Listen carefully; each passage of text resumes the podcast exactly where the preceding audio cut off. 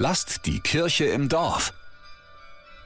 Die Uni Erlangen-Nürnberg bekommt ein neues Zentrum für die Menschenrechtsforschung. An diesem Thema ist man an der Uni ja schon lange dran.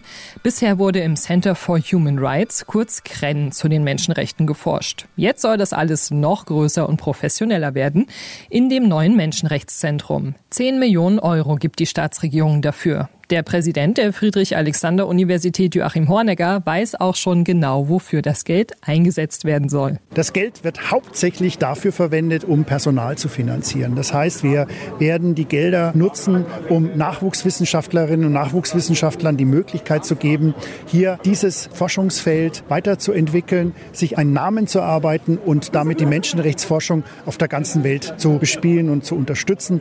Meine Wunschvorstellung ist, dass zukünftige Professorinnen und Professoren zum Thema Menschenrechte von der FAU kommen. Der bayerische Wissenschaftsminister Markus Blume findet, dass es genau an der richtigen Zeit für so ein Forschungszentrum ist. Wir erleben plötzlich, dass viele Gewissheiten nicht mehr gelten, dass Frieden, Freiheit, Menschenrechte jeden Tag aufs Neue herausgefordert, ja sogar mit Füßen getreten werden.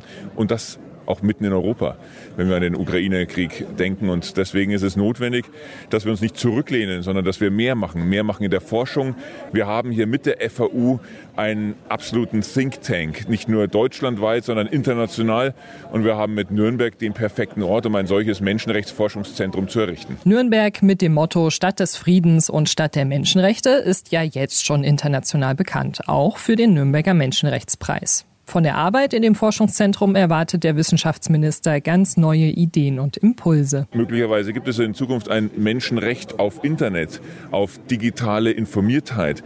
Vielleicht gibt es auch ein Menschenrecht in Abgrenzung zu künstlichen Intelligenzen, wo man heute Dinge überhaupt mal neu denken muss.